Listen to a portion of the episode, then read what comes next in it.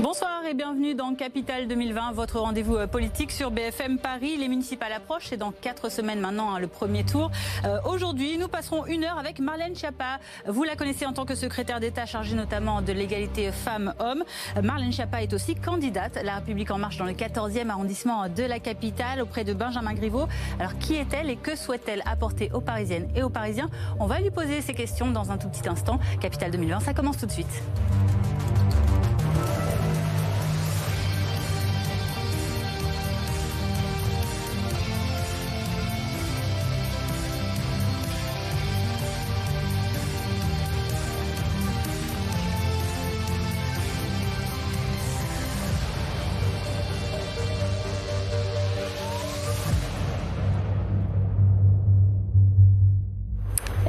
Réagir, vous le savez, tout au long de cette émission avec le hashtag BFM Paris. Bonsoir Marlène Schiappa. Bonsoir. Merci d'être sur notre Merci plateau euh, aujourd'hui. Nous vous recevons, j'ai dit, en tant que candidate La République En Marche dans Oui. le 14e arrondissement de la capitale. Euh, vous serez dans un arrondissement où Cédric Villani est également euh, euh, candidat, euh, ex La République En Marche. Euh, Marianne Guéraud, bonsoir, Bonsoir. journaliste politique Bonsoir. au Parisien. Bonsoir. Merci de nous accompagner comme toutes les semaines ici euh, dans l'émission. Au programme aujourd'hui, euh, avec vous, Marlène Schiappa, voici euh, le sommaire. On va faire le tour de l'actualité euh, parisienne, francilienne, euh, notamment judiciaire, avec la remise en liberté euh, de Patrick Balkany ou encore la poursuite de la campagne des municipales dans la capitale. Nous vous proposons ensuite un petit test, tout ce qu'il y a de plus convivial, de connaissances sur Paris, sur votre arrondissement, notamment le 14e. On en parlera avec vous. Vous vous dites joueuse, alors on espère que vous allez participer avec joie à ce petit quiz. Notre journaliste ensuite politique, Alexia Elisabeth, nous rejoindra sur ce plateau. Elle nous fera réagir sur certaines propositions les plus saugrenues euh, de cette campagne municipale dans la capitale. Et puis en fin d'émission, une deuxième invitée hein, se joindra à nous euh, sur ce plateau. Elle euh, vous interrogera, Marlène Schiappa, sur son quotidien de Parisienne. Il s'agira notamment de la question du harcèlement de rue. On en parle dans un petit instant. Mais avant cela, Marlène Schiappa, on va passer à une rapide présentation. Vous avez 37 ans, vous êtes mariée, vous avez euh, deux enfants, deux filles. Euh, Vous êtes née à Paris, de parents euh, issus du milieu enseignant, on va dire, une maman institutrice puis proviseur, un papa prof d'histoire et historien également. Vous avez deux sœurs et vous, vous avez quitté Paris pour Le Mans à la naissance de votre second enfant parce que la vie à Paris n'était plus vraiment facile pour vous à ce moment-là. Vous vivez désormais de retour à Paris dans le 6e arrondissement, mais dans le quartier de Montparnasse que vous connaissez bien puisqu'il est juste à côté euh, du 14e euh, où vous avez euh, grandi, où vous avez fait votre collège notamment en zone d'éducation prioritaire et vous briguez donc maintenant une fonction d'adjointe dans ce 14e arrondissement. Question, Marlène Schiappa, vous êtes donc secrétaire d'État, on vous connaît bien sous cette étiquette. Pourquoi souhaiter aujourd'hui un mandat local dans la capitale? Alors, il y a plusieurs petites euh, erreurs dans la bah présentation. alors, euh. Je ne suis pas sûre que ce soit très intéressant euh, pour les gens qui nous regardent, mais sur les professions de mes parents, le nombre de frères et sœurs, Ah, les yeux, etc. Mais c'est pas très grave. Je pense que ça n'intéresse pas beaucoup les gens Bah, qui nous regardent. mais pas, si, je salue l'entièreté de mes frères et sœurs qui nous regardent. Qui sont au nombre de combien moment. alors qu'on n'en Eh oublie pas écoutez, j'ai très exactement une sœur, Carla, une demi-sœur, Angela, et un demi-frère, Adrien. Et on a grandi ensemble la première partie de nos vies à Belleville, dans le 19e. Et on Mhm. était tous les quatre euh, dans la même chambre, dans une cité euh, sur le bord du périphérique.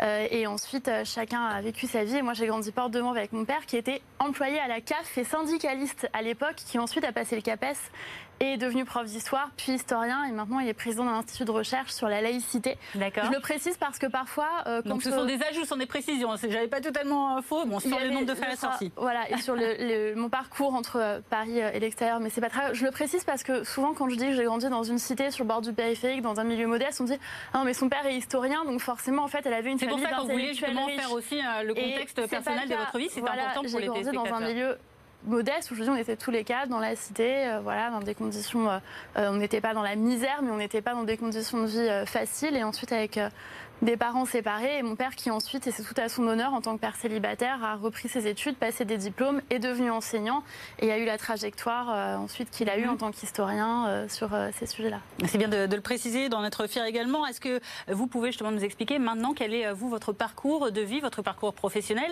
puisque vous vous Ouais, lancez maintenant pour un mandat d'élu local? Mais je suis née à Paris, comme vous l'avez dit, dans le 13e. Je le dis aussi parce que ça a l'air très important pour certains, notamment pour la mairie sortante qui m'accuse d'être pas assez parisienne, parce que j'ai vécu que 31 ans sur 37 euh, à Paris. Donc je m'en excuse pour les six autres années et je salue les gens de Bastia et du Mans euh, et de Dijon où j'ai eu l'honneur de vivre brièvement.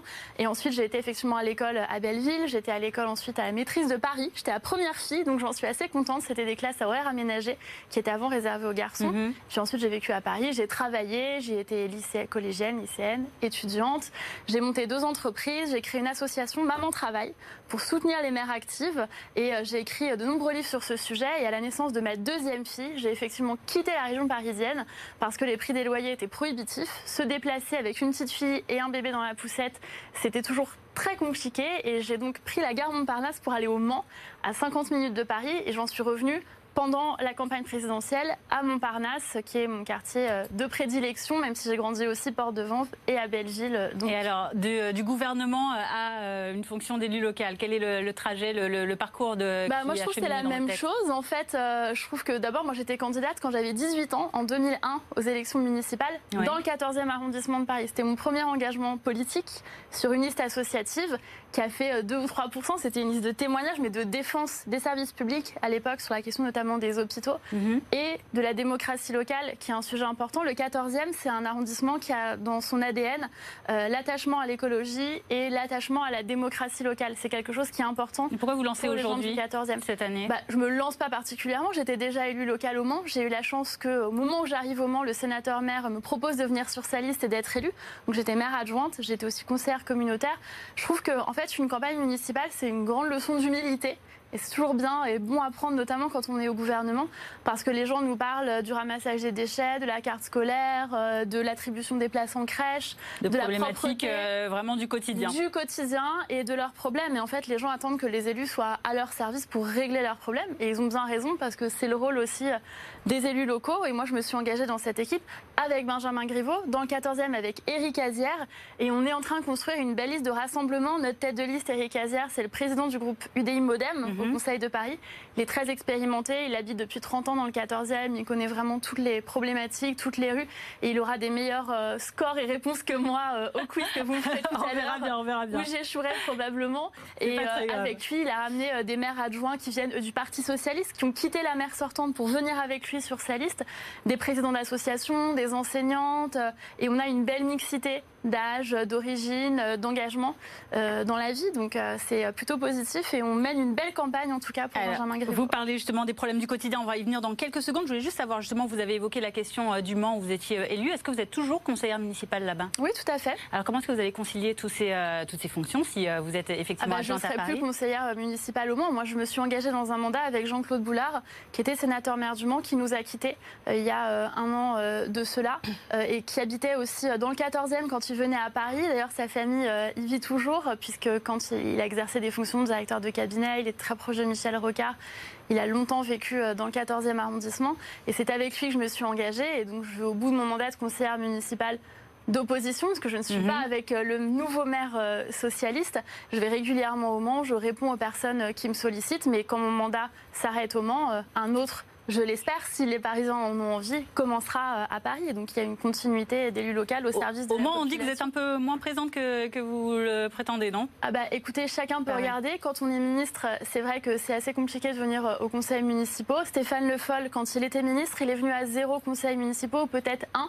Donc euh, je crois que chacun sait que c'est la tradition, mais je suis très présente en dehors des conseils municipaux. Vous savez, quand on est dans l'opposition, on peut venir au conseil municipal pour s'asseoir et passer 4 heures à écouter.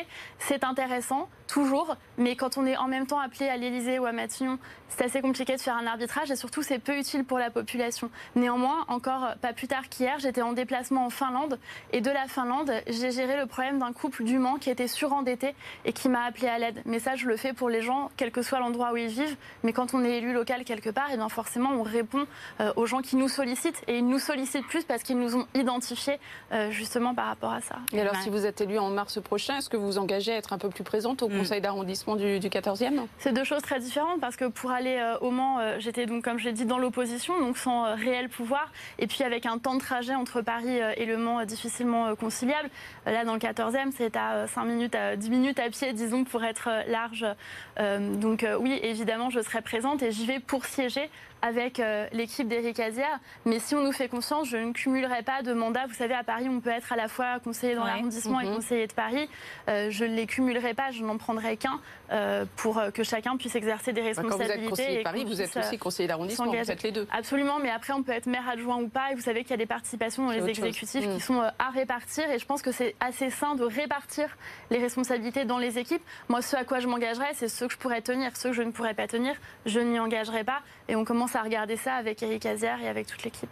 Donc vous ne pourrez pas être conseillère de Paris? Mais on verra, je vous dis qu'on est en train de regarder. A priori, je pense que si. Et puis par ailleurs, je vous fais remarquer qu'être au gouvernement, c'est pas un poste ad vitam aeternam.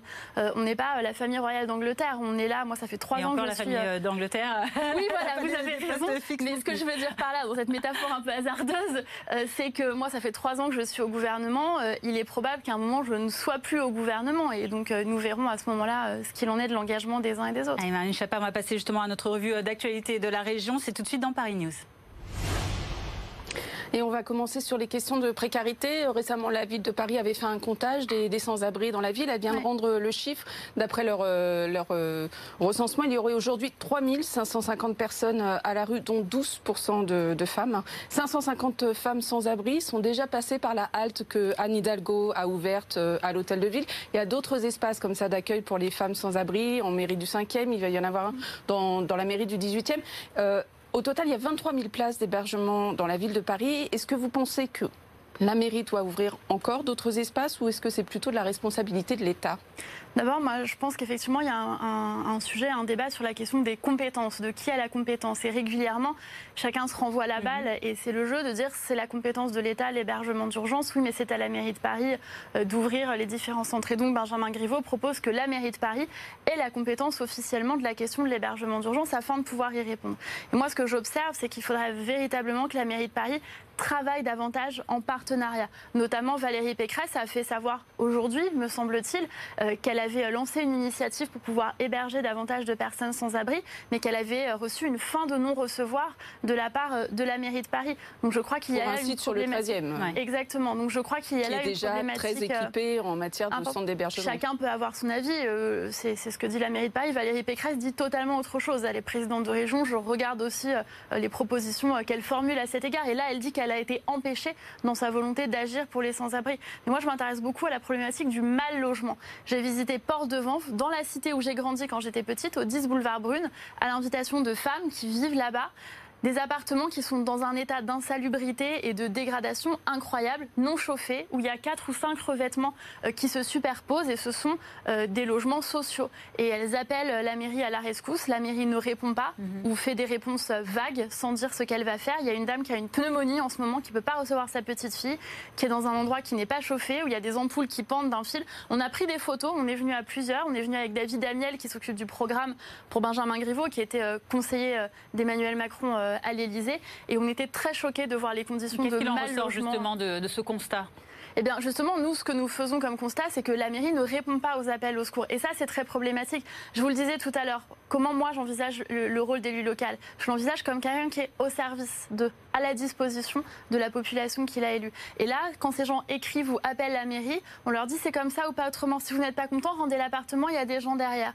Et pour des appartements à Quelle est la solution pour ces personnes eh ben, C'est tout simplement de, eh bien, de réhabiliter ces appartements. Enfin, Mais quand on a une s'engage à faire justement des grands plans de rénovation euh, dans le parc social Alors moi, j'ai vu comme vous qu'elle s'engageait à faire des grands plans de rénovation dans le parc social. Je ne le vois pas chez ces gens les gens ne le voient pas. Donc on peut dire, je vais faire un grand plan de rénovation dans le parc social. Fort bien, qu'est-ce qu'il en est pour cette dame qui a une pneumonie? Qu'est-ce qu'il en est pour la dame qui a des, ampoules qui pendouillent d'un fil? Ce n'est pas aux normes de sécurité. Je on est en dehors des clous, humainement pour euh, les gens qui vivent dans ces conditions-là qui sont assez terribles, et puis en termes de normes juridiques aussi accessoirement. Et c'est la responsabilité de la mairie.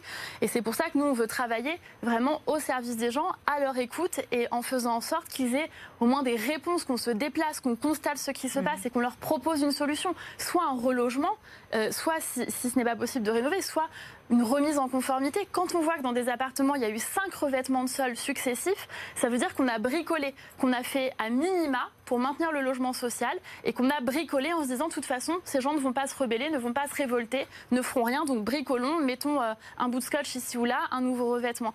Et ça, ça me choque. Moi, c'est la cité où j'ai grandi, comme je vous le disais. Et Les vous dernières que la situation s'est dégradée euh Oui, je le trouve et je le constate factuellement parce que les dernières rénovations qui ont eu lieu dans cette cité-là, c'était à l'époque où moi j'habitais encore, donc il y a longtemps quand j'étais enfant, et c'était pour mettre quatre murs et une porte autour des salles de bain qui avant n'existaient pas, qui étaient des douches au milieu des cuisines dans la fin des années 80, et pour mettre un ascenseur. Et depuis, on a simplement changé les portes ou les revêtements extérieurs, mais on ne s'est pas occupé des endroits où vivent les gens. et il y a des conséquences graves, notamment sur la santé de ces Toujours personnes. Dans et ça, ça n'est pas admissible. Toujours dans l'actualité de la région aussi, à cette crise des déchets euh, à Paris. Ça ne nous a pas échappé. Le ramassage des euh, poubelles euh, est très perturbé depuis plusieurs semaines maintenant dans la capitale notamment. Les éboueurs sont en grève contre la réforme des retraites.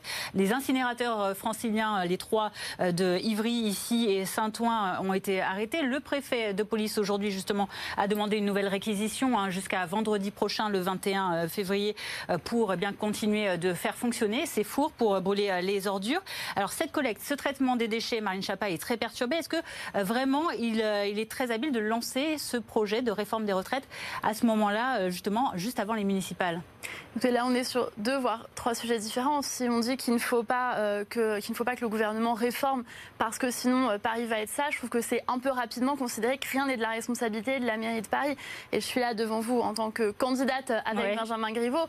Et donc moi, j'observe que s'il y avait une véritable volonté de la mairie de Paris, Paris pourrait être propre. Et d'ailleurs, c'est ce que Benjamin Griveaux propose.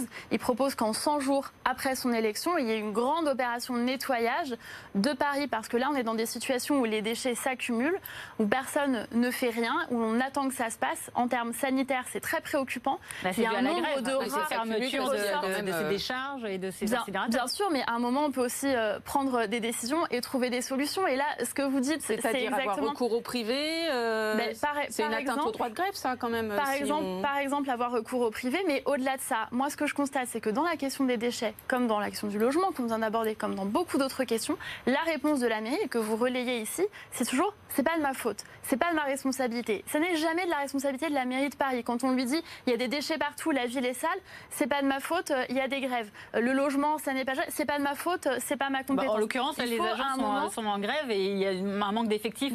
Alors d'abord, tous les agents ne sont pas en grève et ensuite, effectivement, il y a un faut faire double service à ceux qui sont sur place? Non, ça veut dire qu'en fait, c'est pas une question de là, encore une fois, comment on bricole et comment on met un sparadrap, c'est comment on envisage la question de la propreté dans Paris. Il n'y a pas eu de réflexion sur voilà notre stratégie de la propreté. Ça, c'est la question voilà comment sur cette crise très ponctuelle liée à la réforme des retraites. Mais la crise, elle, la crise, elle est liée à la question de fond, pardon. Mais s'il euh, y avait une stratégie de fond euh, de propreté, même quand il y a euh, une grève, eh bien, on respecte bien évidemment le droit de grève, mais les déchets pourraient être ramassés. Là, on a des rats qui prolifèrent. Il n'y a pas de plan anti-rats efficace à Paris. On est dans, un, dans, dans une ville où quand vous envoyez vos enfants jouer au square, il peut y avoir des rats qui passent sous le toboggan.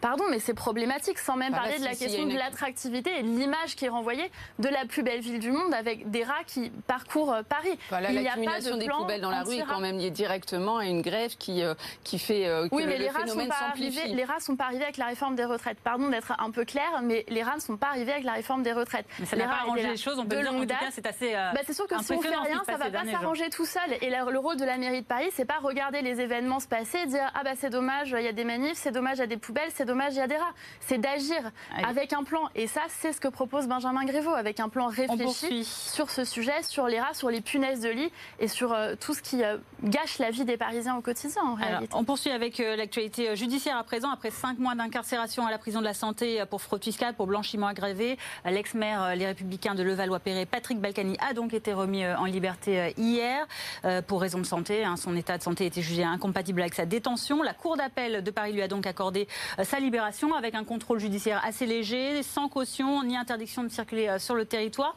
Euh, sans commenter évidemment ce qui reste une décision de justice, est-ce que selon vous, c'est la fin d'une époque à Levallois et peut-être un précédent pour ailleurs? Je ne sais pas. D'abord, vous savez, en tant que membre du gouvernement, je n'ai pas le droit de commenter euh, une décision de justice, euh, quelle qu'elle soit. Et donc, euh, là, je ne vais pas la commenter. Mm. Et puis, au-delà de ça, très sincèrement, pendant des années, personne n'a rien dit sur Isabelle et Patrick Belcani. Et maintenant que Patrick Belcani était en prison et maintenant sort de prison, tout le monde s'acharne un peu sur eux en y allant de son, de son commentaire. Je ne vais pas ajouter du commentaire au commentaire sur ce sujet-là. Laissons la justice faire ce qu'elle a à faire et, et chacun prendre ses responsabilités. La fin de l'époque euh, Balkany à Levallois, c'est quelque chose que vous pouvez commenter sans la décision de justice? C'était euh, évidemment euh, pas ce que je vous demandais. Non, moi j'observe qu'Isabelle Balkany, qui était première adjointe, elle est maintenant maire et manifestement, et elle semble tenir ses responsabilités. Elle a été élue. Vous savez, on ne peut pas être respectueux de la démocratie que quand c'est dans notre parti politique. Moi, je suis respectueuse de la démocratie, de toutes les élections. Le conseil municipal a considéré que Isabelle Balkany devait prendre la responsabilité de la mairie de Levallois. Je n'ai rien à dire sur les décisions démocratiques démocratique interne du conseil municipal euh, de Levallois-Perret. Bon, alors on va revenir euh, à la vie politique parisienne que vous pourrez commenter puisque vous êtes candidate. Les derniers sondages euh, montrent une certaine percée de, Rachida Dati qui hum. est arrivée en deuxième position derrière Anne Hidalgo. Elle a un peu pris la place de Benjamin Griveaux par rapport aux dernières enquêtes. même s'il faut prendre ces sondages parisiens avec beaucoup de prudence puisque c'est une élection, il y aura 17 élections par, par arrondissement. pour assurer l'alternance à Paris, finalement, est-ce que vous pensez que Benjamin Griveaux pourrait éventuellement s'allier avec euh, Rachida Dati? Plusieurs choses. Euh, deux choses principales. D'abord, moi, j'observe qu'il y a dans cette campagne un Griveaux bashing absolument hallucinant. Benjamin Griveaux, on ne lui a rien passé. Mais alors, vraiment rien. Euh, et pas les autres candidats Non, pas les autres candidats, je suis désolée. Il y a eu un Hidalgo bashing, et je l'ai dit, je l'ai dit d'ailleurs dans les colonnes du Parisien, il y a eu à un moment une forme d'acharnement contre Anne Hidalgo. Et ensuite, ça a tourné. Et là, on a l'impression que Benjamin Griveaux serait le sortant et pas le challenger, alors qu'il était le challenger et qu'il n'a pas de bilan. On ne parle pas du bilan d'Anne Hidalgo. Je suis désolée, mais il y a très peu. beaucoup. En tout cas, les opposants en bah, parlent. C'est euh, candidat d'en parler aussi. Alors, hein. bien sûr, mais est-ce que les candidats euh, ont la liberté de pouvoir parler du bilan d'Anne Hidalgo euh, ou pas? Ou est-ce qu'on se concentre sur le griveau bashing? Et honnêtement, on en voit énormément. Je considère, je trouve, je ne suis peut-être pas objective, mais je trouve, et ça me semble quand même assez bah, c'est documenté, si on regarde les commentaires des uns et des autres, qu'il y a un acharnement vis-à-vis de Benjamin Griveaux. C'est ça qui vaudrait ce déclassement dans, dans, les sondages Sincèrement, je pense que ça vaut euh, une partie, effectivement, de la question des sondages. Et puis, euh, une autre partie, euh, c'est peut-être simplement qu'il y a une volonté de retourner à un clivage traditionnel gauche-droite de la part d'une certaine partie des candidats. Et je le comprends, c'est ce qu'ils défendent. et donc, c'est ce que l'on observe. Mais deuxième chose, dans ce sondage, vous le disiez tout à fait, très justement, en fait, c'est comme quand on fait des sondages aux États-Unis pour les présidentielles.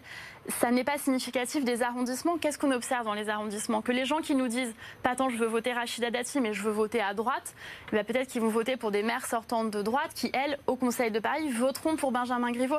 L'élection à Paris, comme vous le savez parfaitement, il y a un troisième tour, si je peux le dire de cette manière. Et donc on verra pour qui les maires d'arrondissement, pour qui les conseillers de Paris décideront de voter. Et moi, je suis plutôt la question de Marianne d'aventure, justement, Benjamin Griveaux se retrouve en troisième position et qu'au second tour, ben voilà, il y, a, trois candidatures, quatre. Est-ce que Benjamin Griveaux, d'après vous, doit s'allier à Rachida Dati pour euh, déloger, comme, euh, comme on dit, Anne Hidalgo de, de l'hôtel de ville? Encore une fois, on ne peut pas parler d'alliance Benjamin Griveaux-Rachida Dati. C'est arrondissement par arrondissement. Par exemple, où est-ce que vous mettez Philippe Goujon? Philippe Goujon qui, est, euh, qui était LR, Agir, qui là est candidat dans le 15e arrondissement. Rachida Dati dit pique-pendre à son compte. Manifestement, il y a un désaccord. Est-ce que vous considérez que ce serait une alliance avec Rachida Dati dans le 9e Donc vous verrez au cas par cas, c'est ça, des alliances avec des maires de droite C'est pas, pas nous euh, verrons, c'est les Parisiennes et les Parisiens verront dans leur arrondissement est-ce qu'ils ont un enfin, Les stratégies d'alliance, elles vont échapper aux Parisiens. Pour le coup, ce sont les candidats mais, qui mais là, par exemple, mais euh. Parlons concrètement, dans les arrondissements, qu'est-ce que ça voudrait dire? Dans le 9e, la maire sortante qui était LR, mhm. Delphine Burkli, elle a décidé de rallier Benjamin Griveaux et pas Rachida Dati. Donc elle est pour Benjamin Griveaux. Et les gens qui disent je vais voter pour ma mère sortante de droite voteront en fait pour Benjamin Griveaux. Dans le cinquième, avec euh, Delphine Berthou, c'est la même chose. Il y a un certain nombre d'arrondissements dans lesquels il y a des alliances. Dans le quatorzième, on fait un grand rassemblement, je vous le disais, donc ça n'a pas grand sens de dire est-ce que vous voulez voter pour l'un ou pour l'autre? Nous, notre liste, elle est soutenue par Benjamin Griveaux. Euh, elle a euh, à sa tête Éric Azière, qui est euh, le patron du groupe UDI Modèle, donc qui est plutôt de centre droit, à sa tête le président de ce donc groupe du cas par cas, on a compris. Ce sera arrondissement par arrondissement. On continue en politique avec cette crise du coronavirus qui a obligé la ministre de la Santé Agnès Buzyn à abandonner ses vérités, voilà, de se présenter dans le 15e arrondissement de Paris, comme elle avait dit encore sur les plateaux de BFM TV très récemment le vouloir. Une décision que regrette Benjamin Griveaux. Il a dit encore ce matin sur notre antenne. C'est un atout en moins dans la stratégie de Benjamin Griveaux de conquête de Paris? Alors d'abord, moi, j'ai pas vu cette euh, déclaration en tant que telle. Comme je vous dis, j'ai atterri après trois heures. Euh, j'étais en Finlande. Vous pourrez la voir sur les replays. C'était ce matin. On hein, vous ment pas. Je, vous crois sur parole, mais je veux dire, je n'ai pas vu ce qui a été dit, et donc je suis un peu mal à l'aise pour commenter. Oui, il dit simplement qu'il regrette que, euh, que, Agnès Buzyn ne soit pas candidate à Paris. Vous me l'apprenez parce que je n'avais pas d'informations mhm. officielles. Agnès Buzyn, c'est une ministre de la Santé qui est effectivement très prise, notamment par la crise du coronavirus, qui est une pandémie euh, quasi mondiale. Je ne sais pas si le terme est médicalement exact, euh, mais elle, elle, elle le dira. déjà. Mais euh, voilà, merci. Donc c'est une épidémie en tout cas en Chine. voilà, exactement. Donc en tout cas, elle fait face à cette crise du coronavirus qui est importante. Il y a une situation également préoccupante dans les hôpitaux. Donc je crois que la ministre est, est obligée d'être concentrée sur sur ces crises-là. Euh, Est-ce que c'est un atout en moins pour Benjamin Griveaux bah, Je pense qu'elle soutient la candidature de Benjamin Griveaux, j'en suis même sûre, comme beaucoup de ministres. Bruno Le Maire s'est déplacé, par exemple, aux côtés d'Anna Seba dans le 16e arrondissement pour manifester euh, son soutien. Euh, Gérald Darmanin euh, également. J'étais avec Elisabeth Borne, qui est une habitante du 14e arrondissement, dans une réunion d'appartement sur l'écologie et les transports dans le 14e avec Elisabeth Borne, la ministre de la Transition écologique et solidaire. Donc on voit qu'il y a beaucoup de soutien de la part des ministres. Et Agnès Pannier-Runacher qui est candidate aussi, Exactement, dans le 16e arrondissement. Du gouvernement. Donc il reste vous, il reste Agnès Pannier-Runacher. Est-ce que ça va suffire? Bah, Et puis il y a quand même quelques centaines de candidats euh, très ancrés. Vous savez, chacun apporte quelque chose de particulier. Moi, il a besoin de tout ça, de, tout ce renfort, Benjamin Griveaux? Bah, c'est pas du renfort, c'est qu'on est engagé. Agnès Pannier-Runacher était référente en marche dans le 16e et je pense qu'une équipe, elle apporte euh, des choses aussi euh, différentes. Moi, euh, j'ai l'honneur d'être invitée sur votre plateau pour pouvoir défendre le programme de Benjamin Griveaux. En ce moment même, Eric Azière est avec une association dans le 14e et on a des colistiers qui tractent à la sortie du Monoprix. Enfin, je sais pas si j'ai le droit de dire Monoprix, mais voilà, qui sont, on peut dire, au champ Carrefour et autres en prix. Mais voilà, je pense que chacun a son, son apport euh, dans la campagne. Il y a des gens qui ont une excellente connaissance du terrain, des gens qui sont euh, avec les associations, les commerçants, des gens et qui ça donne un, peu une image de proximité à Benjamin Griveaux, une image qui lui manque peut-être. On a, on a, vu quand même que, alors vous parliez vous de, de Griveaux bashing, bon, euh, son, son, image d'homme arrogant ou en tout cas un peu mm. dur dans ses relations avec ses concurrents lui, lui a un peu desservi la, la, tâche. En, même temps, il a prononcé ses déclarations à l'encontre de ses concurrents. C'est un un cadre privé. Dans un cadre privé, mais il les a tenus, donc il les a quand Bien sûr, mais euh, je ne sais pas qui nous regarde et ne rentre jamais chez lui énervé après. Oui, on ne va pas refaire le, débat, effectivement. C'est assez facile de, répondre comme ça. Est-ce que c'est pour contrecarrer ce, ce griveau bashing qu'il a laissé fuiter, là, en début de semaine, euh, des photos, lui, en train de, de plaisanter euh, avec ses, ses, têtes de liste sur les photos pour essayer de faire passer, un une image de, de, le directeur de, de campagne hein, qui les a qui n'apparaît jusqu'ici. Oui, en fait, euh, je vous dis qu'il y avait, à mon sens, un griveau bashing parce que je travaille avec lui depuis la campagne présidentielle. Et moi, ce que j'ai appris à connaître, c'est euh, quelqu'un qui, c'est vrai, de prime abord, peut avoir l'air euh, arrogant.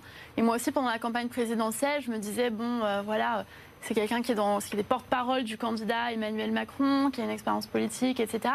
Et je sais qu'il peut renvoyer cette image de froideur ou d'arrogance, mais dans la vraie vie, il est comme ça en fait. Elles sont pas feintes ces images. C'est quelqu'un qui rigole, qui a énormément d'autodérision, qui se moque de lui-même. Et pourquoi il n'arrive euh, pas à laisser passer cette image-là Alors, y compris dans son meeting, quand il fait des confidences, on, a du mal à y On a l'impression que c'est un petit peu voilà, euh, tiré par de, de grosses hein. Non, vous avez raison, mais d'abord, je pense que c'est difficile de, de donner une véritable image dans les médias. Moi-même, quand je dis des portraits qui sont censés être des portraits de moi, je me reconnais absolument pas.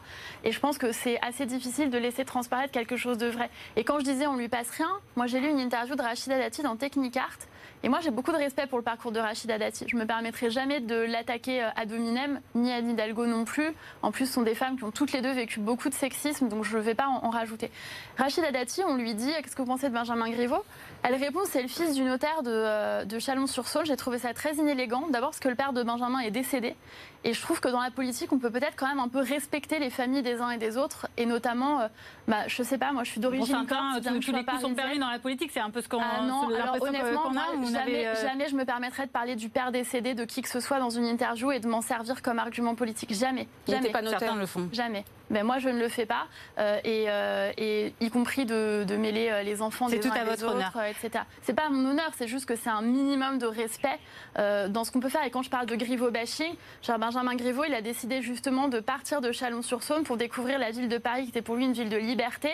Rachida Dati, elle n'est pas non plus née à Paris, Annie Hidalgo non plus. Est-ce qu'à un moment, on doit donner notre carte ADN et les professions de nos parents pour avoir le droit de se présenter au suffrage? En tout cas, vous l'avez bien fait, vous, vous avez bien vendu votre candidature et vos 31 années euh, à Paris. Bah, je le dis justement parce qu'on m'attaque là-dessus. Vous voyez, on m'attaque parce que je n'ai passé que 31 ans. Allez, on termine ce tour de, de l'actualité. On aimerait bien vous entendre sur cette question.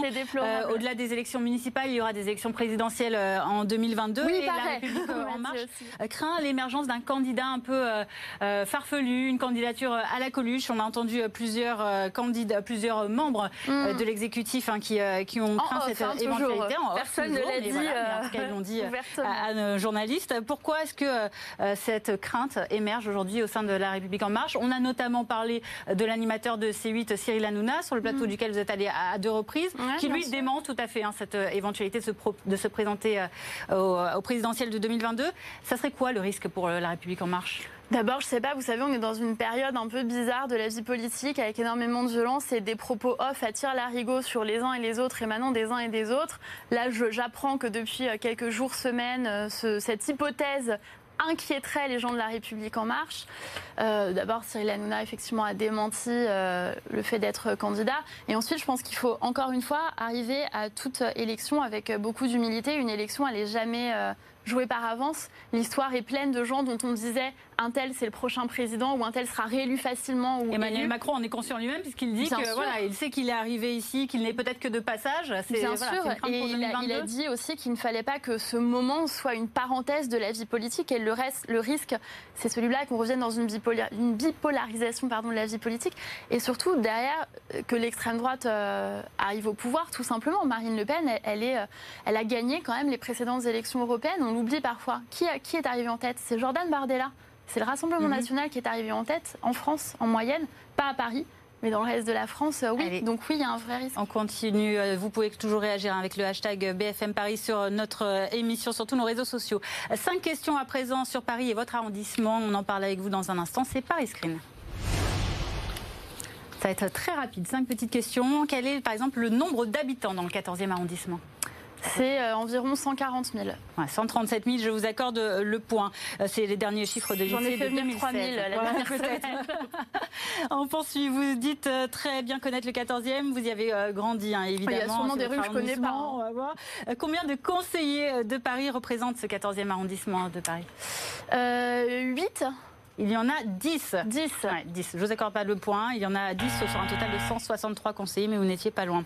Euh, depuis quand le maire de Paris est-il élu au suffrage universel indirect? Ah, J'ai pas l'année. Mais c'est euh, quelque chose d'assez récent. On en a parlé récemment. On en parle sans cesse. Et, euh, il, y a, eu un événement assez, assez triste récemment qui oui, nous a bien sûr, oui, Jacques Chirac, mais je n'ai pas, pas l'année en tête. Et mais à culpa, je la copierai 200 fois. Ce sera 1977 qu'il faudra recopier sur vos Jacques Chirac. Et était Jacques Chirac. Voilà, le premier, Jacques Chirac, le premier maire de la capitale. Voilà. Alors, on poursuit. Quatrième question. Quel est le montant de la dette de la ville de Paris? Ça aussi, c'est d'actualité. On en parle. Elle est très élevée. Et est-ce qu'on parle de ce chiffre en milliards Combien de milliards? euh, je crois que c'est 8 milliards, quelque chose comme ça, mais je vais vous donner un faux chiffre. Moi, je suis très mauvaise en chiffres et en finance. J'ai toujours dit qu'il ne faut pas me nommer à Bercy euh, dans aucun scénario. Je ne serais pas non plus adjointe euh, aux finances. je ne serais pas non plus adjointe aux finances. Je suis 10 numéraire en plus. Mais il y avait un milliard qui avait été mis de côté, ah, donc je l'ajoute. Ça, je l'ai retenu parce que ça m'a assez choqué. Ça vous toujours pas à une dette cachée. Voilà, mais en tout cas, c'est. Ce n'est pas vraiment une dette cachée, en tout cas, selon Emmanuel Grégoire. Vous regarderez le débat qui a eu lieu hier sur le plateau. Mais en tout cas, Benjamin Grévaud propose d'éviter la faillite justement à la mairie de Paris et c'est lui qui s'y attellera et non moi sur la question financière. Eh ben, bon travail euh, pour lui. Blind test, maintenant un peu de musique. Je ne sais pas si vous aimez la musique, on va vous passer euh, un petit extrait. Euh, vous nous donnez soit le titre, soit l'interprète. J'ai débarqué Paris, d'un monde où l'on te rêve. J'ai fui les périls, les déserts où l'on crève. Tu m'as ouvert tes bras, toi ma Vénus de Milo. Tu brillais trop pour moi, je n'ai vu que ton halo. C'est pour ça que je l'ouvre, ma gueule est un musée. Je vis loin du feutré et des lumières tamisées. Dans tes ruelles quelque chose qui vous met la, puce à l'oreille Non. Non. Vous reconnaissez ni la voix, ni la, musique. Alors c'est Paris Métèque le titre, qui date de 2017, et c'est Gaël Faye, le rappeur, le poète, ah l'écrivain, avec son livre Petit Pays, plusieurs fois voilà, récompensé, qui est l'auteur de cette chanson. Alors le... On voilà. salue Comment ça, On va tout de suite vous donner votre score, votre note 1 sur 5, Marianne oh ce soir. Bon, C'était bien tenté, en tout cas, vous avez joué le jeu. Merci. Euh, merci à vous. Allez, on va passer maintenant euh, à, notre, à votre vision de la ville de Paris. C'est dans Paris Focus. Et Alexia Elisabeth, euh, reporter politique BFM Paris, nous rejoint. Bonsoir Alexia. L'un des enjeux de ces euh, municipales dans la capitale, on le voit, c'est de marquer les esprits. On en a parlé notamment avec ce déficit d'image euh, qui a en tout cas, en tout cas confessé Benjamin Griveaux. Alors pour sortir du lot, évidemment, il faut proposer un certain nombre de, mesures, des mesures chocs. Tu as fait le tour justement de certaines d'entre elles. Oui, et c'est un petit peu le concours l'épine des propositions pour Paris. Hein, cette campagne, il y en a quelques-unes qui ont fait beaucoup réagir depuis le début de la campagne et d'autres qui sont passées un petit peu plus inaperçues. Alors par exemple, on va euh, s'intéresser à cette proposition de Marcel Campion qui, par peur de l'effondrement, envisage déjà de recréer des zones maraîchères en petite couronne euh, à l'image hein, de celles qui ont déjà existé jusqu'à euh, la moitié du siècle précédent. On le voit sur cette carte, par exemple, le village de Vaugirard. Voilà, donc c'était ce à quoi ressemblait la rue de Vaugirard en 1743. Il y avait beaucoup de maraîchers. En 1912, on compte encore 2456 maraîchers dans Paris et sa petite couronne, euh, comme le montre cette carte. Voilà, c'est toutes ces zones-là. Et eh bien, euh, Marcel Campion, il veut recréer des zones maraîchères tout autour de Paris. Ça va être compliqué parce que maintenant, euh, c'est assez bétonné. 1912, c'est aussi l'année où la Bièvre a été entièrement enterrée dans Paris. Et les écologistes, eux, ils ont dû, ils ont eu cette idée saugrenue mais limpide. Vous allez voir, déterrer cet affluent de la Seine qui coulait jadis en plein cœur de Paris. Alors, coût de l'opération, 50 millions d'euros. La Bièvre qui servirait à mettre un peu de nature en ville. Comme finalement les 170 000 arbres proposés par Anne Hidalgo, la maire sortante, devraient donc en planter en moyenne 80 par jour. Et encore, on n'a pas compté euh, les vacances. Ça fait beaucoup, sachant qu'elle n'en a planté que 18 000 euh, en 6 ans. La nature qui viendrait aussi prendre la place du périphérique lorsqu'il serait euh, supprimé par Gaspard Ganzer. Voilà, vous le voyez, on, dirait un petit peu l'Amazonie. Bien non, c'est la porte de Pantin, comme la voit Gaspard Ganzer. Retour donc à avant 1973, lorsque le périphérique n'existait pas et que Paris n'avait pas érigé cette frontière de bitume. On rappelle quand même qu'auparavant, la capitale était sainte de la zone, hein, euh, un, immense bidonville. Abattre les frontières de Paris, c'est un autre projet de cette campagne, hein, celui de Cédric Villani, qui compte donner de l'argent public au service de proximité des communes de la petite couronne, parce que le logement, dit-il, ne se pense plus à l'échelle de Paris intramuros. Il faut donc que les Parisiens voient plus grand. Pourquoi pas donc annexer certaines communes hein, euh, de, des Hauts-de-Seine, de la Seine-Saint-Denis euh, ou euh, du Val-de-Marne. quand on y pense, Paris est quand même huit fois plus petite que Berlin. Il faudrait quand même demander hein, aux maires de ces communes s'ils sont d'accord. Dix fois plus petite que celle de Berlin également la dette de Paris, mais très élevée quand même, hein, puisqu'elle atteint 6 milliards d'euros. La candidate Les Républicains, Rachida Dati, propose, elle, de ramener ce chiffre, eh bien, tout simplement à 0, 0 euros en 6 ans, et ce, sans augmenter les impôts. Et puis on peut toujours finir par les ambitions new-yorkaises de Benjamin Griveaux, même si on ne va pas faire de Griveaux bashing, euh, qui voit donc lui des centaines de milliers d'arbres en lieu et place de la gare de l'Est. Voilà, ça donne ça. Alors compliqué, irréalisable ou même fantaisiste, Marlène Schiappa, laquelle de ces propositions votre candidat pourrait-il reprendre s'il est élu, sauf la sienne évidemment? Laquelle, à votre avis, est une fausse bonne idée? Écoutez, d'abord, moi, je dirais qu'il n'y a pas de fausse bonne idée euh, par nature. Je pense que toutes les propositions méritent d'être regardées. Et je trouve ça intéressant qu'enfin, depuis quelques jours, je trouve, on s'intéresse vraiment au projet des uns et des autres et qu'on regarde ça. Donc moi, je suis évidemment d'abord très convaincue par le Central Park parisien, le bois de Paris, qui ne détruirait pas, qui ne détruira pas le bâtiment de la gare de l'Est, qui est un, bâtiment euh, du patrimoine, mais qui permettra, exactement, qui permettra d'avoir un, bois de Paris euh, exactement. Après, moi, je suis, on parlait de la dette tout à l'heure.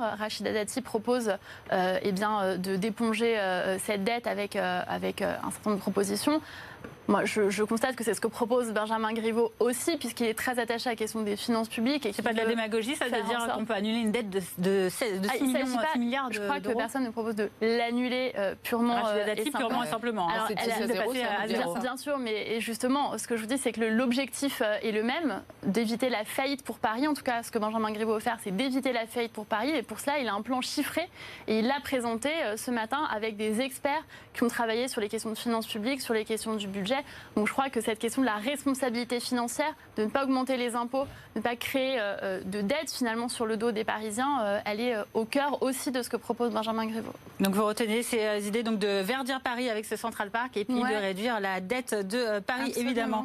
on poursuit avec une question de Parisienne, une Parisienne que vous connaissez forcément. Elle est candidate à la mairie de Paris, candidate Décidons Paris, soutenue par la France Insoumise. C'est Danielle Simonet. Elle était sur notre plateau la semaine dernière. Elle a tenu à vous adresser cette question. On l'écoute. Très bien.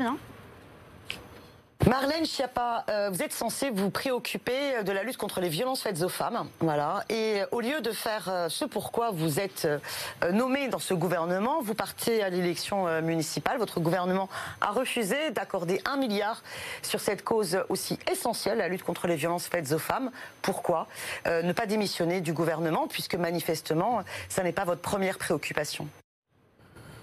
Alors d'abord, on est là vraiment dans l'outrance euh, et la malveillance qui caractérise la campagne euh, menée par euh, Madame Simonet à Paris avec la France insoumise. Et je le déplore parce que qui au monde peut considérer que ce ne soit pas ma première préoccupation? Je vous le disais, j'atterris à 3 heures de Finlande où je représentais la France et je n'étais donc pas en campagne à Paris pour mener les actions de diplomatie féministe qui sont saluées partout dans le monde, quel que soit l'endroit dans lequel nous nous rendons, l'action menée par Emmanuel Macron est saluée. C'est pour ça que ONU Femmes nous a confié à nous la France l'organisation à Paris en juillet du Forum mondial Génération Égalité. Quant au 1 milliard, ce n'est là aussi pas vrai, puisque au contraire, nous avons euh, dépassé euh, tous les budgets qui étaient précédemment engagés sur la question de l'égalité femmes-hommes. Et en ce qui concerne particulièrement Paris, puisque les sujets sont liés, nous créerons une police municipale qui pourra verbaliser, conformément à la loi que j'ai fait voter, à l'unanimité euh, et proposé au nom du gouvernement, verbaliser le harcèlement de rue. Donc je suis tout à ma tâche, qui est la cause qui m'anime depuis l'âge de 15 ans, euh, de défendre les femmes euh, à Paris, en France et partout dans le monde parce que c'est un combat sans frontières, mais aussi candidate à une élection locale. Euh, et ce n'est pas parce que la France insoumise a décidé de zapper les élections municipales, comme l'a dit Adrien Quatennens lui-même, que les autres partis politiques doivent faire autant. Et je crois à la légitimité de l'élection et de la démocratie. Merci pour votre réponse, Adèle Sinoumane. Et ce qui nous amène justement à traiter de cette question du harcèlement tout de suite dans Paris en face. Bonsoir Charlotte Rocher, merci de nous avoir rejoint sur ce plateau. Vous êtes euh, étudiante, vous êtes engagée euh, à droite également et vous êtes habitante du 19e arrondissement de Paris. Euh, vous avez publié sur Twitter très récemment une vidéo de mhm. vous dans le quartier de Stalingrad où vous vous faites harceler dans la rue par une personne. Vous vous plaignez à des agents municipaux de ce qui vous arrive. La vidéo s'arrête là et depuis elle a beaucoup été vue, beaucoup été partagée. Cette, cette vidéo, c'est sur cette question du harcèlement de rue que vous voulez interpeller Marianne Chapa ce soir. Euh, oui, en effet. Donc euh, déjà, je suis ravie d'être ici euh, pour parler de ce sujet qui tient énormément à cœur parce que ça constitue mon quotidien depuis que je suis arrivée dans le nord-est de Paris. Ça, remonte à peu près à 2-3 ans. Donc la question est devenue plutôt... où il y a eu un, assez gros écho sur, sur le sujet. En fait, sur cette vidéo, J'attendais simplement euh, quelqu'un et j'étais euh, stationnée euh, place de la bataille de Stalingrad quand un homme est venu vers moi et a commencé à, me faire des avances que j'ai refusées et à ce on moment... Peut, on peut les montrer ces, images si ça ne vous dérange pas parce qu'on va voir la ah, scène justement de cet homme qui vous accoste. Vous arrêtez Vous arrêtez, monsieur, vous ne m'approchez pas. pas belle. M'approchez pas. Je m'en fous. Vous me suivez pas Vous arrêtez de me suivre maintenant. Mais te rentre pas dans Laissez-moi tranquille. Vas-y. Laissez-moi tranquille. Vas-y, vas-y. Bouge, bouge, bouge. Donc ça, c'est votre quotidien. Voilà. Euh, après un degré euh, plus ou moins élevé, mais euh, enfin sur cette vidéo, enfin c'est toujours très compliqué de la regarder parce que je parais assez calme, mais en réalité j'étais en, en, panique totale. Euh, je savais pas si ça allait passer la barrière des mots. Bien sûr. Et il m'a touché. Enfin, il a essayé de me retourner pour euh, m'avoir en face de lui. Euh, J'ai vu euh, une voiture des agents de la ville de Paris qui est passée devant moi, alors que j'étais déjà euh, en, en train de crier sur cet homme. Elle est passée devant moi, elle allait euh, s'arrêter un peu plus loin. Et à partir de ce moment, j'étais fixée sur euh, cette voiture pour aller la rejoindre. Et euh, sur la vidéo, ce qui est très choquant, c'est qu'on voit beaucoup de gens qui passent Ouais. et qui, ne s'arrêtent même pas. Et en fait, c'est ça aussi qui est, euh, qui est très inquiétant dans le nord-est de Paris, c'est que les gens, ils ont appris à vivre avec ça. Et ils ne prennent même plus la peine de- d'entrer en conflit parce qu'ils ont peur aussi pour leur propre sécurité. Euh, une fois arrivée à la voiture, euh, j'ai pensé que j'étais protégée, enfin. L'homme, il continue à me suivre, il était en train d'attendre derrière. Et euh, les agents euh, de la ville de Paris m'ont juste posé deux questions. Ils m'ont demandé est-ce qu'il vous a frappé? Est-ce qu'il vous a volé quelque chose? Et à partir du moment où j'ai répondu non, ils m'ont dit euh, aussi qu'est-ce que vous faites ici? C'est dangereux. Votre réaction, Marlène Chapa C'est terrible. D'abord, vous êtes très courageuse. Euh, Effectivement, j'avais vu cette vidéo sur les réseaux sociaux et je, sais ce que vous avez ressenti pour l'avoir vécu maintes fois moi-même, mais on vous sent très déterminée et vous avez le courage à la fois de répondre et de filmer. Et merci pour ça parce que ça peut interpeller ceux qui douteraient de la réalité de l'existence du harcèlement de rue. Et moi, quand j'ai voulu euh, porter ce combat en 2016 euh, dans la campagne présidentielle, c'est justement pour mettre fin à ces situations qui existent depuis trop longtemps et qui n'étaient pas des combats politiques avant. Et nous, on a fait voter justement cette verbalisation du harcèlement de rue. Maintenant, les réactions qu'on voit là ne sont pas à la hauteur. Et c'est pour ça que nous, nous considérons qu'il faut une police municipale digne de ce nom, qui soit formée pour cela, formée à repérer les violences sexistes et sexuelles, et qui puisse, je vais juste ter- terminer ce, ce que je propose, et qui puisse verbaliser. Nous, le gouvernement, nous avons créé une loi qui a été votée à l'unanimité des deux chambres, qui permet de verbaliser de 90 euros à 750 euros. Et donc là, par exemple, s'il y avait eu une police municipale véritablement euh, existante et pas juste des agents de sécurité formés par la mairie de Paris, elle aurait pu intervenir et en tant que personne assermentée, sortir le carnet et verbaliser. Et Encore pourquoi ça fallu que cette police soit présente sur place? Bien, alors là, elle est Oui, présente. voilà, là, il y a des gens, en fait. après, là, ils étaient présents. Mais il y a deux vertus. La première vertu, c'est véritablement la verbalisation et donc répondre euh, au moment en tant que tel. Envoyer le message à la victime qu'elle n'est pas responsable, qu'elle a le droit d'être là, qu'on n'a pas à lui demander ce qu'elle fait là, de nuit, seule, habillée comme ci, comme ça. Ça, c'est de la culture du viol. Ce n'est pas possible. Et deux, le message pédagogique, parce que celui qui sera verbalisé euh, le dira euh, aux autres, s'en souviendra et qu'en récidive, ça va jusqu'à 750 euros. Et donc, ça doit avoir une visée pédagogique. Mais en vrai, c'est pas le seul problème. Il y a aussi euh, l'agression comme ça qui peut être physique, mais après c'est aussi du verbal. Par Bien exemple, sûr. euh, vous prenez euh, le boulevard de la Chapelle. Ouais. Quand on se promène, c'est juste des hommes partout. La rue elle est accaparée par les hommes. Et Ouais, ce que j'appelle aussi au niveau du métro Chapelle Barbès Rochouart, il y a J'appelle ça le scanner parce que euh, il y a deux rangées d'hommes qui vous euh, qui vous regardent de la tête aux pieds et euh, personnellement moi je, je ne me balade que très rarement à pied, je suis en vélo. Et même en vélo au détour d'un feu rouge euh, ils en profitent pour venir vous voir et vous proposer des passes. Moi, on m'a proposé une passe euh, le temps d'un feu rouge. Donc, euh, bien sûr, on s'arrête même plus au feu rouge, ce qui est très dangereux. Bien sûr. Mais c'est aussi ce genre de d'agression qui est limite. Mais ça fait partie du harcèlement de rue, je Oui, tiens à voilà. dire pour vous, Mais- mais... aussi pour les gens qui nous regardent et les femmes qui nous regardent, notamment les jeunes femmes. Ça fait partie du harcèlement de rue. Il ne faut pas. l'ag- L'agression physique n'est pas nécessaire pour qu'il y ait une verbalisation.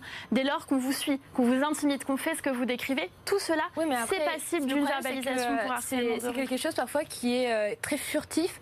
Euh, à peine on réalise, c'est déjà terminé et on se dit mais est-ce que j'ai le droit de taper un scandale? Parce que la plupart des femmes, ce qu'elles font, c'est qu'elles se disent oui, peut-être que j'aurais pas dû euh, Bien sûr, mais- là, que j'aurais pas dû. Alors, Et- vous proposez euh, par la, la voix de Benjamin Griveaux notamment cette création de la police Mm. municipale. Cette police municipale, qu'est-ce qu'elle ferait à part verbaliser si elle est là sur les lieux? Par exemple, cette jeune femme qui dit se faire intimider à un feu alors qu'elle est en vélo ou à pied. Concrètement, quels, quels sont les autres moyens qu'il peut y avoir Parce que cette police municipale, elle ne va pas être à, à tous les coins de rue Bien de Paris. sûr, plusieurs choses. D'abord, je comprends tout à fait ce que vous dites pour euh, moi. Ce qui m'a donné envie de verbaliser le harcèlement de rue et créer Mhm. cette verbalisation, Je suis c'est que d'accord avec ça, depuis l'âge de 14 ans Voilà, euh, à Paris. J'ai grandi à Belleville, donc pas très loin de la porte de la Chapelle, et j'ai vu la situation aussi se dégrader, y compris en périphérie, pas uniquement aussi aux abords des gares, de certains RER, Mhm. euh, des lieux de passage. Et quand j'ai vu ma fille préadolescente vivre les mêmes choses, je me suis dit attends, en une génération, rien n'a changé pour les femmes, et donc ça va se perpétuer. Donc il faut agir. Donc on agit comme ça. Donc il y a un d'abord cette verbalisation, et là, par pardon, mais on voit que la réaction, je ne sais pas pour jeter la pierre sur les gens individuellement, c'est systémique, mais on voit que la Mm. réaction n'est pas à la hauteur parce qu'il y a des gens qui n'ont pas été formés à ça et qui n'ont peut-être même pas connaissance qu'ils peuvent euh, verbaliser euh, et euh, mettre Cette euh, des formation, cette sensibilisation, elle, elle concernerait qui par exemple? Eh bien, l'ensemble des policiers, comme nous le faisons de la police municipale, comme nous le faisons au niveau national. Avec Christophe Castaner, le ministre de l'Intérieur, nous avons lancé Et les agents là, municipaux peut-être aussi qui sont là, euh, qui sont dans, ce- dans le coin et qui ne savent pas. Alors, la nouveauté, c'est que ce ne sera pas des agents municipaux en tant que tels qui seront là. Ce sera la police municipale qui sera formée et armée et donc respectée. Et donc, quand il y la police municipale, ça pourra dissuader des harcèlements de rue par la présence. La police nationale a réussi à mettre 1200 amendes pour harcèlement de rue vis-à-vis de femmes au cours des derniers mois. La police municipale, si elle existait, si elle était formée et équipée pour cela, pourrait aussi verbaliser et aller à la reconquête de ces quartiers. Ce n'est pas admissible qu'il y ait Oui, des jeunes femmes je suis d'accord Est-ce que est-ce que entravées c'est une solution liberté. pour vous Ça suffirait? Je suis d'accord avec vous concernant euh, la verbalisation et puis euh, punir ces comportements. Oui, Mais je sûr. pense aussi que ça peut pas être toute la solution parce que en fait c'est tout un environnement qui est euh, qui est délétère parce que Absolument. ces hommes, ce que vous voyez dans la rue, ils sont statiques, ils sont là toute la journée parce qu'ils font- parfaitement. Voilà, ils réalisent parfaitement euh, situation. Donc euh, euh, à partir du moment où on, enlève ces- d'ordre public, voilà, si vous voulez. C'est une question voilà, d'ordre c'est ça. À partir du euh, moment où ces hommes, ils ont plus la possibilité que leur Exactement, mais vous dites qu'il là, il y en a réalise des trafics. Enfin, pardon, qui peut accepter que dans Paris, à ciel ouvert, il y a du trafic de drogue Bien sûr. Là aussi, euh, ce sera euh, le rôle de la police. Il faut une meilleure coordination avec la police nationale. Chacun sait à quel point la maire de Paris euh, dit qu'elle a euh, des difficultés à travailler avec la préfecture de police, mais aussi avec la région, mais aussi avec les maires d'arrondissement, bref, avec tout le monde. Et donc, je crois qu'il faut remettre du travail partenarial, remettre du commun. Et ça, c'est ce que propose Grévaud mais sur ces Très sujets. rapidement, Très rapidement, mais vraiment aussi, c'est euh, le silence de la part euh, de la mairie face à ces problèmes. Ça les concerne, c'est leur arrondissement. Et euh, ce, ce genre de choses, il n'y a aucune réaction de la part de la mairie. Il n'y a aucun élu qui répond, sauf le seul soutien que j'ai pu avoir, c'est Pierre Lichia. Oui, C'est le peut seul. saluer son combat. D'ailleurs, euh, auprès de qui Il vous n'est êtes pas dans engagé Très bien. Et, voilà. Et lui, euh, vous faites sa campagne d'ailleurs. Voilà, et euh, Je le dis c'est pour les gens qui nous voilà, regardent, C'est euh, exactement pour ça euh, que et il m'a contacté, il m'a beaucoup soutenu et euh, j'ai rejoint totalement ses idées sur le fait que c'était un problème qui ne pouvait pas être traité de façon Je isolée. rejoins tout à fait Il faut là-dessus. Je suis très euh, heureuse voilà. qu'il y ait des hommes qui s'y engagent, comme euh, Pierre Lissia qui le fait euh, brillamment, Voilà. et Benjamin Griveaux qui porte ses propositions concrètes euh, en tant que maire de Paris. Merci Charlotte Exactement. Rocher d'être euh, venue sur ce Merci, tout plateau. On va devoir euh, conclure De malheureusement. Je le rappelle, donc vous êtes euh, étudiante, vous habitez le nord-est de Paris et vous interpellez donc euh, sur cette question du harcèlement euh, de rue. On passe tout de suite à une nouvelle rubrique pour euh, finir Merci cette beaucoup. émission. C'est la rubrique vrai-faux.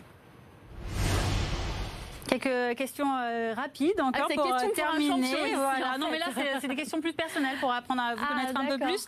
Euh, première question vrai ou faux que vous préparez un livre érotique sur la campagne des municipales à Paris? Un livre érotique sur la Ouais. campagne alors, il n'y aurait pas grand-chose à raconter, donc Ah c'est bon faux.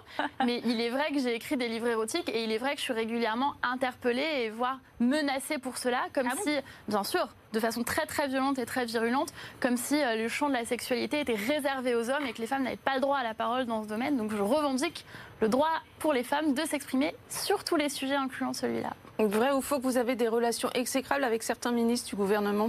C'est faux, je ne vais pas vous montrer les textos que j'échange avec Franck Riester, mais je pourrais Ah, donc faire. vous n'avez pas bloqué son numéro Absolument euh, pas. On a échangé récemment par texto, notamment sur euh, Roman Polanski, euh, pour voir comment justement l'un et l'autre on avait un dialogue commun. Voilà, coucou Marlène, ça m'allait parfaitement, top, grosse bise, Franck, voilà, mes textos avant, les siens, donc tout va bien. Et tout va bien, y compris avec Agnès Buzyn, qui m'a dit qu'elle ne me considérait pas du tout trop activiste, mais dans mon rôle d'alerte pour défendre les droits des femmes. Dernière question, vrai ou faux? Vrai ou faux que vous avez l'ambition de prendre un jour, qui sait, la place d'Emmanuel Macron? Totalement faux, Vous n'envisagez pas de, pas de, une seconde, de poste de président de la République? Non. Ça ne nous intéresse pas? pas du tout. Très bien, merci euh, en tout cas d'avoir participé à ce jeu. On va Merci tout de suite vous, euh, vous euh, inviter à, à- Donc on vous rappelle hein, pour les téléspectateurs que vous êtes candidate dans le 14e arrondissement euh, de la capitale. L'occasion justement hein, de vous montrer les autres adversaires que vous avez en face de vous dans cet arrondissement du sud Oui. de Paris. Notamment, on va le voir sur cette Les liste concurrents qui plus va que les s'a- adversaires. Oui, si vous le souhaitez. Eric Azer, Marie-Claire Carringer. Eric Azer, il est avec, on est ensemble, je suis Oui, voilà. Lamia Essam Lali, euh, Cédric Grunenwald, Florentin Karine Petit ou encore Cédric Villani. Le Azer est un excellent candidat. Et Cédric Villani bah, ce n'est pas mon candidat. Je ne suis pas convaincue par Cédric Villene, je suis convaincue par Benjamin Griveaux et le grand rassemblement qui se fait avec lui, notamment avec Eric Azière dans le 14e. On termine cette question. Daniel Simonet vous a posé une question. Vous aussi, vous avez maintenant la possibilité d'interpeller quelqu'un, alors qu'il soit candidat, qu'il soit Ah, là, soutien de ça, candidat euh, sur notre plateau, sur une question qui vous préoccupe, qui vous préoccupe notamment euh, dans la vie des Parisiennes et des Parisiens. Vous pouvez vous adresser à cette caméra. Et alors, à qui je dois m'adresser? À qui vous voulez, parce que pour l'instant, eh bien, voilà, le- ça reste ouvert. Si vous avez une question, une préoccupation générale, en tout cas, qui concerne la À ville de quelqu'un Paris. qui soit candidat. Euh, Candidat ou soutien de candidat, oui. Candidat ou soutien de candidat Eh bien, je vais poser une question à Gaspard Ganzer. Euh, je voudrais savoir, euh, cher Gaspard Ganzer, puisque ton projet, votre projet, est assez proche de celui de Benjamin Griveaux, à quel moment vous souhaiterez rejoindre la campagne de Benjamin Griveaux pour qu'on unisse nos forces pour pouvoir proposer une nouvelle page pour Paris? La main tendue euh, donc de Marlène Schiappa, euh, de Benjamin Griveaux à Gaspard Ganzer. Merci. Marlène Schiappa, c'est pas concerté avec Benjamin Griveaux. Ah, je vous, d'accord. C'est moi-même. On lui posera la question aussi. Capitale 2020, BFM Paris, le Parisien, c'est donc terminé. Merci Marlène Schiappa d'être venue Merci sur notre plateau, candidate. La République Merci en marche dans le 14e.